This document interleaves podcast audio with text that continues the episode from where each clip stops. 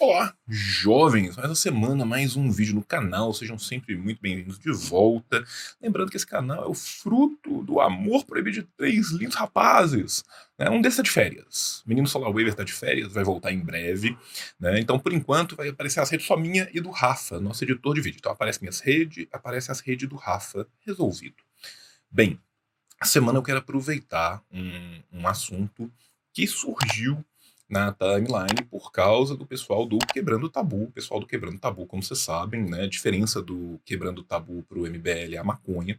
Né, é uma página brutal e visceralmente anticomunista que adora divulgar informações falsas. A semana agora eles divulgaram uma informação que é brutalmente falsa, que é que esse lindo rapazinho aqui menino Mao Zedong teria matado 50 ou 80 milhões de pessoas durante o período, né, não só da Revolução Chinesa, mas principalmente do período da consolidação. Bem, nós vamos nos ater aqui a alguns fatos, vamos chegar a alguns números e eu vou propor algumas, algumas ideias para a gente pensar se as coisas são exatamente como elas são vendidas pela mídia burguesa. Daqui a pouco a gente volta com o vídeo. Beijo no seu coração. Nosso bagulho é fazer a revolução. Foi-se martelo e com o copo na mão. Vermelha é nossa bandeira e o nosso coração. Pois muito bem, jovens, essa semana a gente teve aí mais uma falsa polêmica anticomunista sendo levantada uma grande página liberaloide, anticomunista pra caralho, cujo nome eu prefiro não dizer porque eu não quero quebrar o tabu de nunca ter sido processado nesse canal. Então, né, vamos deixar aí bem claro que não sabemos quem foi, né, mas disseram que o senhor Mao Zedong, esse menino bonito que está aqui em cima do ombro do tio, teria matado de 50 a 80 milhões de pessoas na China. Né? Como sempre, os comunistas são mauzões, esses demônios vermelhos passam voando em cima do campo, cuspindo fogo, matando a população. Só que as coisas não são exatamente assim. Na verdade, as coisas não são nem um pouco assim. Primeiro, a gente tem que entender, é, o número de 50 a 80 milhões ele foi fornecido né, pelo nosso querido CPTK, o Centro de Pesquisas Tirei do Cu, né, porque mesmo os historiadores burgueses, né, eles fazem estimativas que variam de 16 a 30 milhões de mortos no período. Estimativas essas que, por sinal, estão muito, muito, muito para cima, e estimativas essas que contam absolutamente qualquer morte. Tá? Então não é assim, ah, fulano matou ciclano, o exército comunista saia na rua e saia matando as pessoas. Não. Essas estimativas são são estimativas, como o próprio nome diz, são baseados no que? Na base de quantas pessoas morria por mil e qual era a população aproximada da época. E aí, todas as pessoas que morreram, sem elas tiverem morrido de fome, se elas tiverem morrido numa seca, se elas tiverem morrido de difteria, se elas tiverem morrido porque elas estavam andando na rua e um jamelão caiu na cabeça delas, todas elas ficam na conta do comunismo mauzão, satânico e destruidor de lares e mundos. Então vamos lá. Primeira coisa que a gente tem que ver é que, um, o número é inflacionado e inventado, esse número não existe. Dois, mesmo o número estimado, que ainda é muito mais alto, não leva em conta, de fato, quais seriam esses erros supostos de política pública. Ele coloca literalmente qualquer um que morre na conta daquela pessoa. Vamos pegar alguns dados para a gente pensar. A China tinha, em 1950, cerca de 500 e poucos milhões de habitantes, e vai chegar em 1979, ali no final da década de 70, com 980 milhões de habitantes. Ou seja, a China vai quase dobrar de tamanho nesse período. Também, durante esse período, a China tem um crescimento vegetativo muito grande. Esse crescimento vegetativo, obviamente, vai variar ao longo do tempo, mas ele nunca varia para baixo de um aumento de 1,5% ao ano, chegando a picos de 2,5% ao ano. Qual era a taxa de mortalidade da China nessa época? A taxa de mortalidade da China em 1950 era mais ou menos 26 pessoas para cada mil. Isso é muito alto? É, mas era tão alto quanto vários outros países do terceiro mundo. A gente tem que lembrar que a China, quando termina a, a sua revolução, quando você tem a inauguração da China contemporânea, né, o que você tem ali é um país que foi arrasado por 100 anos de colonialismo, por guerras desiguais, por tratados vexatórios, por uma, uma sanha colonial contra o seu território e contra a sua população, que depois ainda vai passar pela guerra, que vai passar pela invasão japonesa, que vai passar pela destruição do próprio Kuomintang.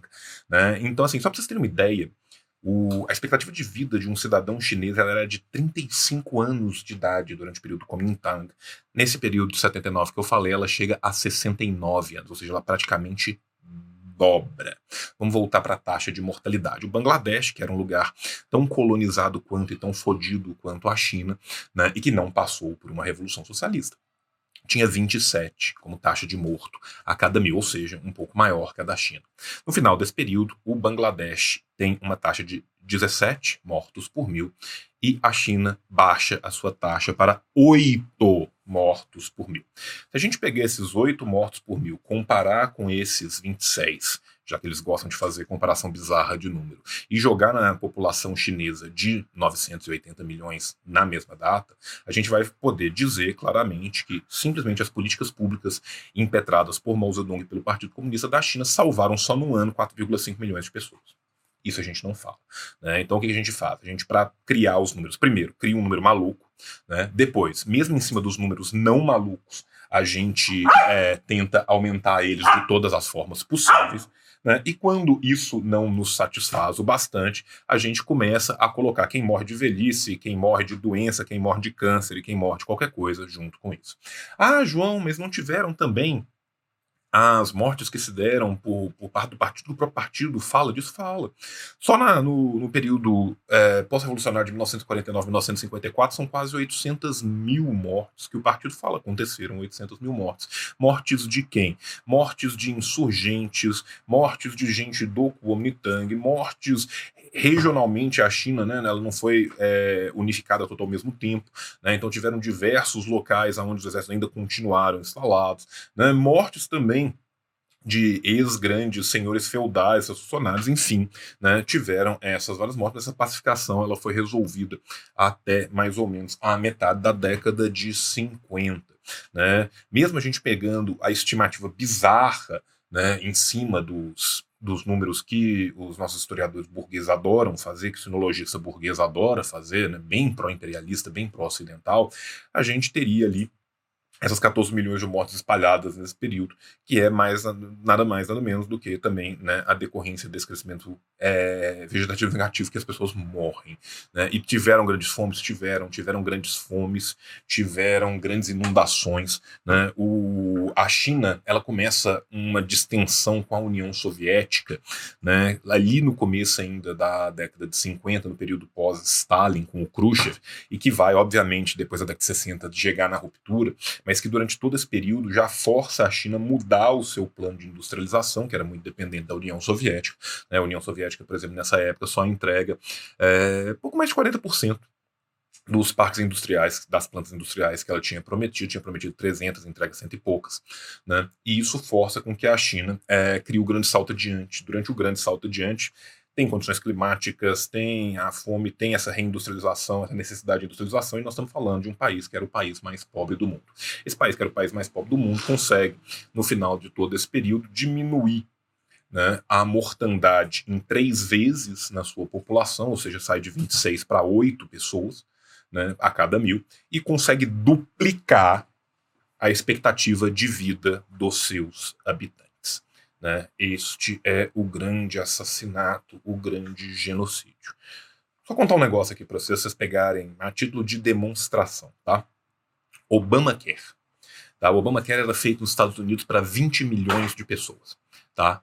Se você for pensar que quando se vota contra ele, 20 milhões de pessoas deixam de ter qualquer acesso franqueado à saúde, isso vai causar um aumento na sua mortandade, né? Comparando números estatísticos de quem tem acesso à saúde, quem não tem acesso à saúde, a mortandade média das pessoas que não têm esse tipo de acesso franqueado né, às redes hospitalares modernas, ela aumenta de pelo menos 0,5 ponto percentual. O que isso significa dizer? Isso significa dizer que numa população de 20 milhões de pessoas, 100 mil pessoas vão morrer por ano. Você já viu alguém virando e falando assim: os senadores e deputados republicanos mataram um milhão de americanos nos próximos dez anos? Você não ouve esse tipo de comparação, você não ouve esse tipo de número. Né? Desde a década de 70, a humanidade já tem capacidade produtiva de alimentar todas as pessoas do mundo, vacinar todas as pessoas do mundo. Ainda assim, ano sim e ano também, mais de 15 milhões de pessoas pelo mundo afora acabam morrendo, morrendo de falta de acesso à comida, falta de acesso à água, falta de acesso à alimentação. Isso é um ano, tá? Se a gente pensa no colapso da União Soviética e do Bloco do Leste, a gente pensa que isso aconteceu há vinte e tantos anos atrás, né, há 30 anos atrás já, né, se a gente coloca esses pequenos números por ano, quantas centenas de milhões de pessoas o nosso sistema produtivo assassinou por causa disso. Né? O pessoal liberal adora falar do Churchill, pega a fome de bengala. Né? O pessoal adora colocar a culpa no, nos partidos, nos países comunistas de tudo.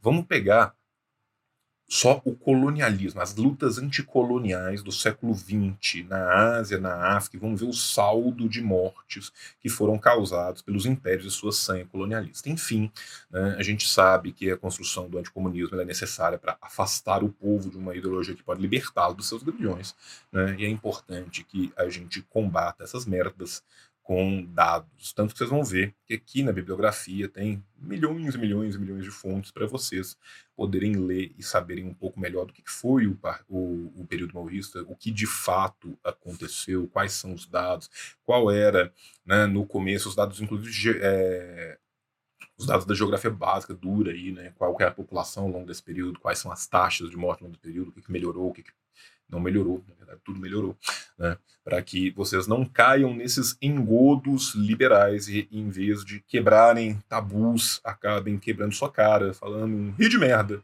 por aí. Então é isso.